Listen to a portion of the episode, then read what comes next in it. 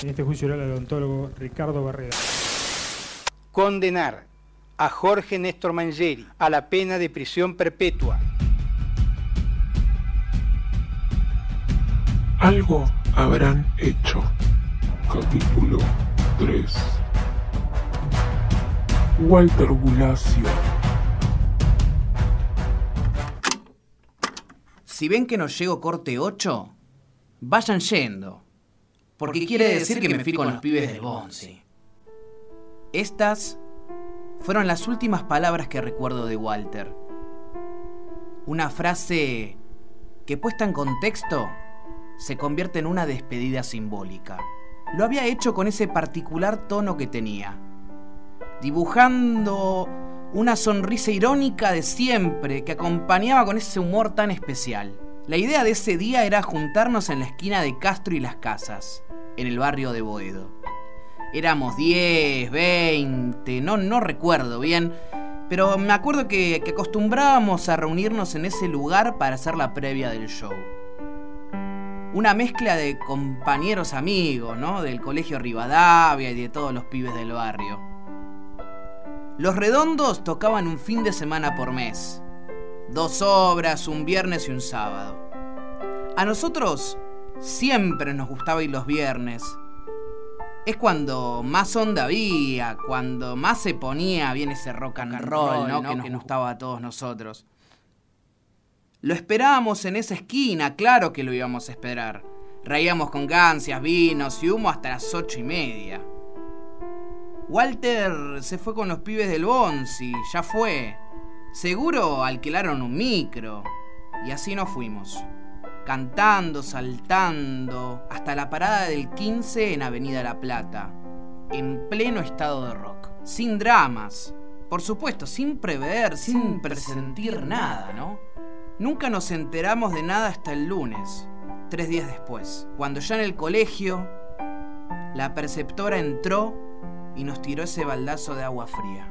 Chicos, tengo que comunicarles que Walter está internado. Ese fue el puntapié inicial de una historia que más de 20 años después sigue derramando angustia por todos lados. Una semana estuvimos en el hospital esperando su evolución. Durmiendo ahí, atendiendo a la prensa como, como nos podía salir, hasta que llegó el viernes 26. La radio me despertó con la noticia. Walter se convertía en el primer muerto en las barbas del rock argentino.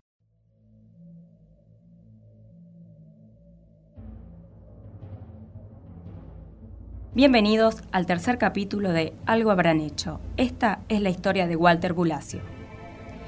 La noche del 19 de abril de 1991 selló la historia del rock nacional argentino. La muerte del joven Walter Bulacio, luego de un operativo policial en las inmediaciones de un recital de Los Redondos, se transformó en ícono y bandera de la lucha contra la represión policial. Esto marcaría para siempre a la banda del Indio Solari y a Sky Bailinson.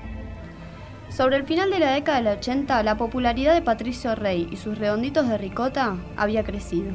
La concurrencia a sus shows se hizo masiva. De a poco habían abandonado los lugares chicos y empezaron a presentarse en espacios con más capacidad. En 1990 hicieron nueve presentaciones en el estadio Obras Sanitarias, lugar donde realizaron su primer recital el siguiente año, el viernes 19 de abril. Walter tenía 17 años cuando se despidió de su abuela María Ramona para subir al colectivo que lo llevaría al estadio. Fanático de San Lorenzo y de los redonditos de Ricota, cursaba el quinto año del secundario. Vivía con su familia en Aldo Bonzi y había conseguido trabajo como caddy en el campo municipal de golf para pagar su viaje de egresados. Ese viernes, su abuela le dio algo de plata para comprar la entrada. Walter le dijo que no volvería hasta el día siguiente, porque una vez terminado el show, se quedaría en Capital para poder ir a trabajar el sábado a la mañana. Se despidieron y Walter subió al colectivo. Nunca más volvió. Cerca de las 9 de la noche, llegó con un grupo de amigos a obras. Walter planeaba comprar la entrada en la puerta, pero le informaron que estaba todo agotado. Muchos jóvenes habían quedado en la calle sin poder entrar a ver el show. Minutos después, la policía empezó a detener a los pibes que aún estaban en las afueras del estadio. A Walter lo subieron un colectivo de la línea 151 y lo llevaron a la comisaría 35, a cargo del comisario Miguel Ángel Espósito. Se calcula que hubo cerca de 100 detenidos, aunque solo fueron registrados 73. Las recomendaciones que tenía la policía indicaron que debían hacer 40 detenciones por averiguación de antecedentes. Sin embargo, el número fue mucho mayor. Entre los detenidos había una decena de menores de edad, apelando al Memorando 40, una orden policial de 1965 que autorizaba a los efectivos a detener a menores sin dar intervención a un juez. Uno de esos fue Walter Bulacio. De, de la comisaría dice que tenía un ataque de epilepsia. ¿Cuándo se nos le notificaron lo que había sucedido? Eso no, ni nadie me notificó. A mí me notificó un chico que estaba detenido junto con él, llegó hasta casa para avisarme. Durante la madrugada, Walter se quejó de dolores de cabeza y tuvo mareos. Sus compañeros de calabozo pedían por un médico porque había vomitado. Recién a las 10 del día siguiente se presentó una doctora que lo evaluó y ordenó su internación urgente. Fue llevado al hospital Pirovano y de ahí trasladado al sanatorio Mitre. Llegó a decirle a los médicos que la yuta lo había golpeado. Después entró en coma y finalmente murió, el 26 de abril. La primera versión oficial, fomentada por la propia Policía Federal, indicó que la muerte de Walter se había producido por causas naturales, como consecuencia de un aneurisma no traumático. Sin embargo, la autopsia determinó que el joven había recibido golpes con algún objeto contundente en el torso, en la cabeza y en las extremidades. Un tiempo después, su abuela Ramona declaró, cerraron la causa diciendo que mi nieto había sufrido un accidente natural, un aneurisma, pero se olvidaron que tenía hundido el ojo izquierdo, un hombro quebrado, tenía quemaduras en la planta del pie. Murió porque lo golpearon tanto, tanto que le provocaron un derrame. Pero luché mucho, mucho. ¿Sabe por dónde? Casi me mataban. Quiero irme de este mundo sabiendo que se hizo justicia. En mayo de 1991 se hicieron las primeras movilizaciones reclamando justicia. El nombre y rostro de Walter empezaron a verse en carteles y banderas que poblaron esas mismas marchas, pero también las canchas de fútbol y los recitales de otras bandas. Fuimos eh, presa de represión por parte de la policía, en, ya sea en recitales, en cancha o en cualquier lugar de reunión.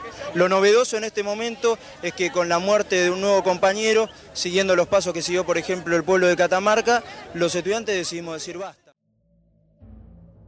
La familia Bulacio, representada por la abogada María Carmen Verdú, pidió la detención del titular de la comisaría 35, el comisario Espósito, por el delito de torturas seguidas de muerte. Por su parte, los redonditos de Ricota mantuvieron durante años silencio sobre el asunto. Recién 22 años después, el indio Solari escribió unas palabras en el blog Redonditos de Abajo. Mientras muchos lo recuerdan, recién durante estos días, una, foto, de Walter, junto a la palabra justicia, sigue estando en las pantallas de mis conciertos. En 1992 se fundó la Correpi, Coordinadora contra la Represión Policial e Institucional, una organización política que se desarrolló en el campo de los derechos humanos, enfocándose principalmente en casos de represión por parte del Estado. La causa por la muerte de Walter Bulacio fue la insignia de la organización. Sin embargo, pese a la perseverancia de la Correpi y de la abuela de Walter, la causa judicial fue una más de las tantas que se navegan sin resolución por los pasillos de tribunales. En noviembre de 1992, el comisario Espósito fue sobreseído del delito de torturas seguidas de muerte, pero un año más tarde la Corte Suprema rechazó esta resolución judicial por falta de causas. Recién en 1995, un juzgado de primera instancia reabrió la causa por privación ilegítima de la libertad. La Fiscalía pidió 15 años de prisión para Espósito por las 73 detenciones que habían sido registradas en los libros de la comisaría. Pero una constante de pedidos de nulidad y otras trabas legales llevaron esa causa a la prescripción. En 1997, la Correpi, siempre en representación de la familia Bulacio, presentó una denuncia ante la Corte Interamericana de Derechos Humanos por la falta de justicia, pero en 2002 prescribió la causa contra Espósito. En septiembre de 2003, el Estado argentino reconoció a la Corte Interamericana de Derechos Humanos que Walter Bulacio fue víctima de una violación de sus derechos en cuanto a un inapropiado ejercicio del deber de custodia y a una detención ilegítima. En respuesta, la Corte reclamó al Estado acciones enérgicas para evitar la prescripción de la causa, hecho que se cumplió en noviembre de 2005 cuando la prescripción fue declarada nula. 22 años después de la muerte de Walter Bulacio y de que el caso pasara por casi 50 jueces y acumulara 4.500 fojas, la causa llegó a juicio oral. Miguel Ángel Espósito fue acusado por el delito de privación ilegítima de la libertad.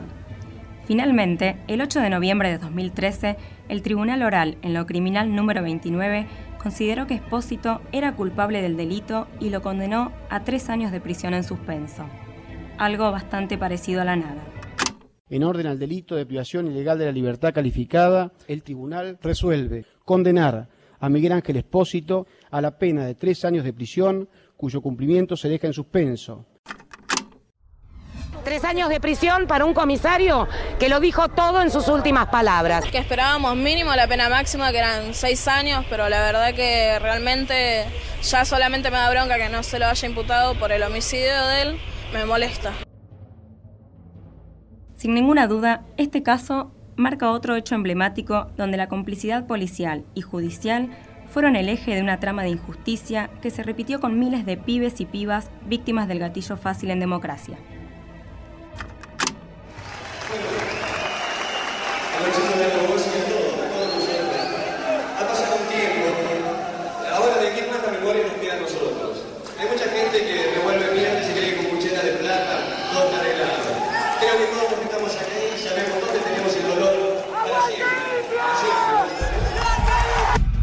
Algo habrán hecho. La lucha inaugurada a partir de la detención, tortura y muerte de Walter Bulacio tiene hoy más vigencia que nunca, al ritmo del impresionante avance represivo del gobierno de Mauricio Macri. Simultáneamente, el caso Bulacio expone con toda la crudeza una síntesis de la represión como política de Estado a lo largo de más de un cuarto de siglo en Argentina. María Ramona Armas de Bulacio no podía imaginar que a partir de aquel viernes 26 de abril de 1991, ella y Walter se convertirían en los rostros que simbolizarían por décadas la organización y la lucha antirrepresiva de nuestro país.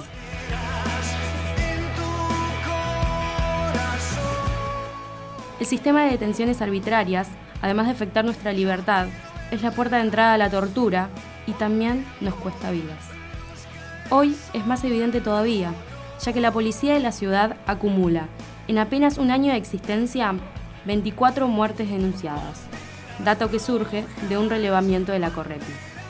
La muerte de Walter Bulacio, así como expone brutalmente cómo todos los gobiernos, a lo largo de las décadas, se han servido de herramientas represivas a la hora de imponer el disciplinamiento y el control social y se esforzaron, cada uno a su manera, por legitimarlas, impone en este particular momento histórico hablar del presente y de las urgencias que hoy enfrentamos. Exige decir que el actual gobierno es el más represor de los últimos 30 años, fortaleciendo todos los recursos para reprimir, a través de la acción ejecutiva, legislativa y judicial.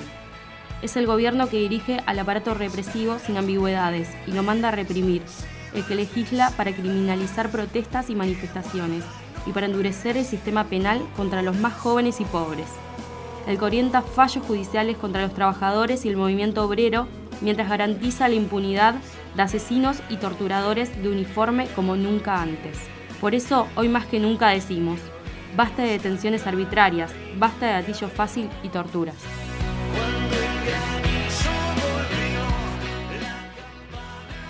Esto fue Algo habrán hecho. Participaron en conducción Sofía Pereira, co-conducción Camila Lev, columnista Laura Ríos, producción Lucila de Piccoli. Participó Juan Manuel Siqueprón.